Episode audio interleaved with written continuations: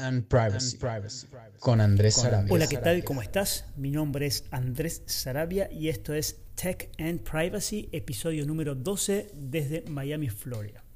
Y aquí van los titulares. En cuatro días comienza el Legal Tech Summit, uno de los eventos del año, 24 y 25 de junio. Noticias de tecnología interesantes.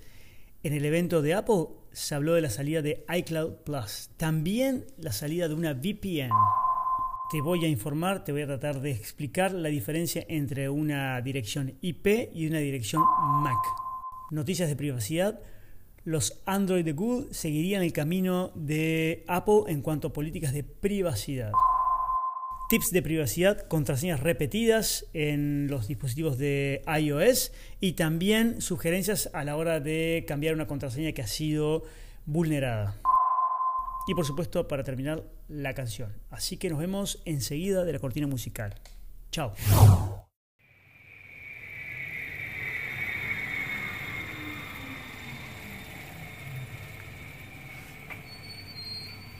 Tech and Privacy. Tech and Privacy. Tech and Privacy con Andrés Arabia.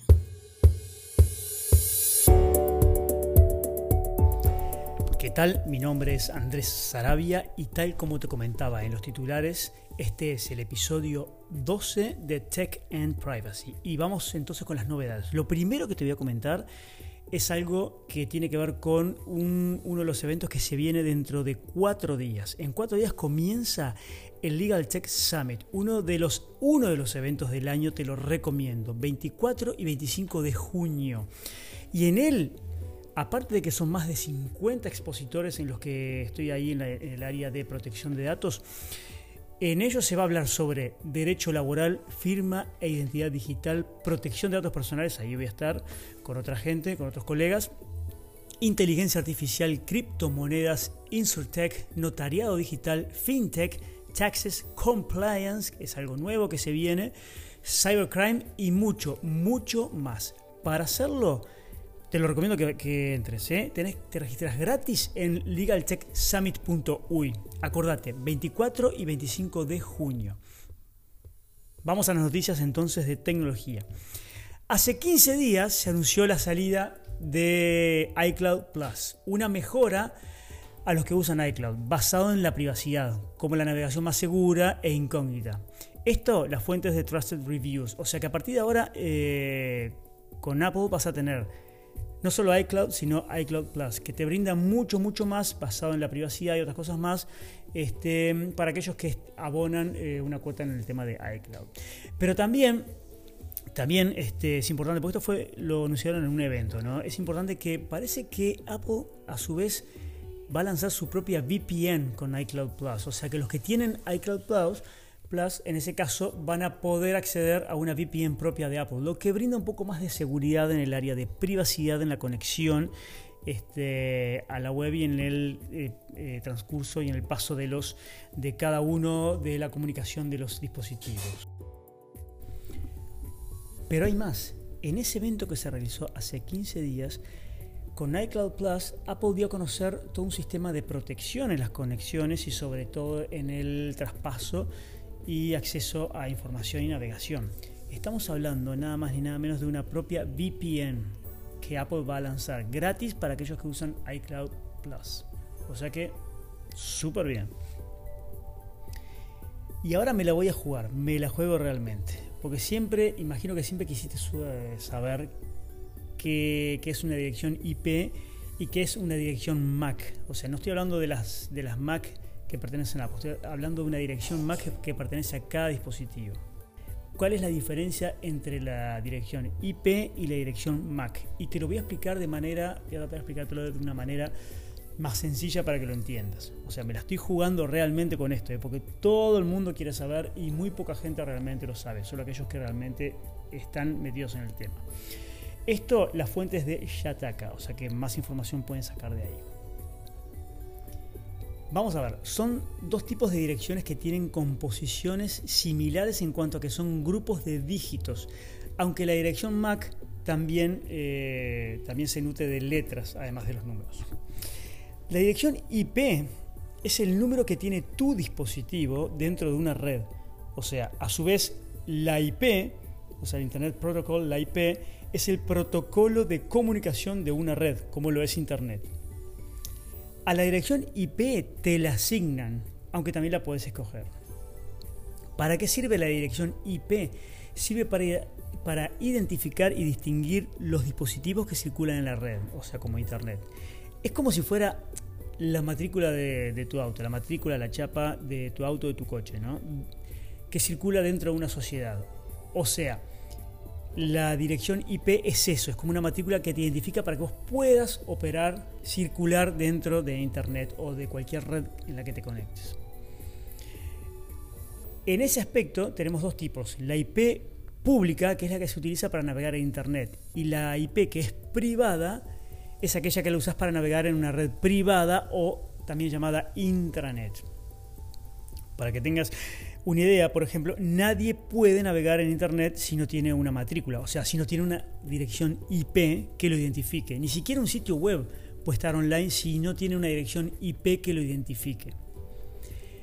Y mira, y esto lo tenés siempre en todos tus dispositivos, o sea, tu celular, tu laptop, tu router, tu, tu iPad o tu Android tablet Cualquier device que uses tiene asignada una dirección IP, o sea, una matrícula para poder circular online. Así es como te van a identificar. Ahora, ¿cuál es la diferencia con la dirección MAC? La MAC address, que se le llama. Bueno, este es otra cosa. Este es un identificador único que cada fabricante le asigna a la tarjeta de red de sus dispositivos. La tarjeta de red es lo que se utiliza para poder conectarse a Internet o entre dispositivos o a una intranet. O sea que si una, una tele, una cafetera, por ejemplo, una heladera, una impresora, bueno, mismo el, tu móvil, todo eso se conecta a internet o se conecta internamente por vía Wi-Fi o por vía cableada, eso es porque tiene una tarjeta de red, una placa de red que también se le llama. En ese caso, entonces, esa placa de red tiene lo que es la dirección, la dirección MAC que le asigna eh, el fabricante es como si al motor del auto, si hoy hablamos de la matrícula, al motor del auto se le, eh, se le estampa el número, un número que identifica ese motor único para que no sea adulterado. Pero también es como si fuera tu cédula de identidad, tu DNI o tu driver's license. Entonces a esta tarjeta de red se le asigna esa, ese tipo de dirección MAC que vendría a ser ese identificador.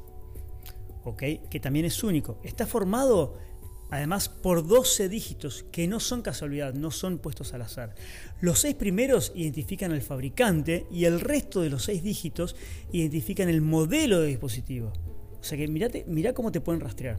O sea, sabiendo en tu router, sabiendo a qué fabricante pertenecen los dispositivos conectados al mismo, y mira, imagínate, te permitirá de una manera saber si se te ha colado alguien sin tu permiso a tu red Wi-Fi, por ejemplo. O sea que es súper importante. Hay una página web que se llama macvendors.com que te permite, si vos ingresar el número o el número o la dirección MAC que tengas, que hayas visto en tu router y te va a devolver, te va a mostrar, te va a indicar quién es el fabricante, por ejemplo, y qué tipo de dispositivo es. De esa manera, una forma de darle más seguridad y protección a tus conexiones, a tu casa, es bloqueando o permitiendo que los dispositivos se conecten a través de la, de la dirección MAC. Eso todos los routers hoy por hoy lo tienen. Lo tenés en, en, la app del router o en la web del router que puedes entrar con tu contraseña y eso. Entonces de esa manera vas a poder fijarte quiénes se han conectado, pero por la dirección MAC. De esa manera vos puedes bloquear o permitir la dirección MAC. O sea, le estás dando una capa extra de protección. A su vez, acordate que te pueden identificar por ahí. ¿no?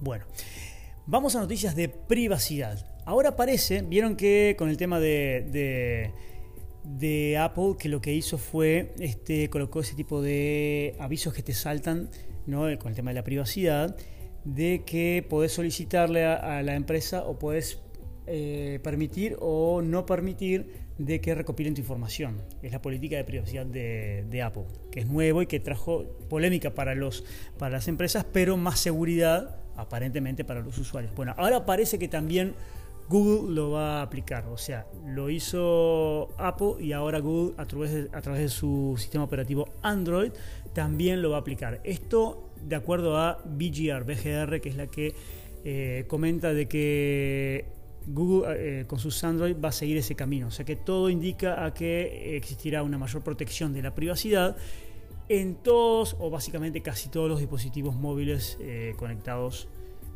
en este, en este mundo al menos y en esta red. En cuanto a los tips de privacidad, esto está súper bueno, mira.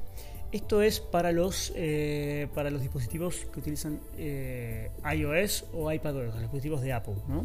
iPhone, eh, iPad o las Mac. Te comento, si uno tiene contraseñas repetidas, evidentemente Apple te avisa. Pero también si existe una fuga de información, un data leak que se llama, eh, o esa información o esa contraseña ha sido comprometida en cualquier sitio, aplicación o lo que fuera, eh, por ahí que tengas, la tengas guardado en tus contraseñas, Apple te va a avisar y te va a sugerir que la cambies. O sea, está bueno fijarse que tanto esto está dentro de la parte de configuración, entras ahí donde dice passwords, pero aparte te va a avisar. En la parte mismo de, en esa parte te va a avisar y te va a decir que tienes que cambiar, que tienes que cambiar tu contraseña de forma inmediata. Y para terminar, como siempre, una canción. Una canción que la encontrás en el playlist de Spotify.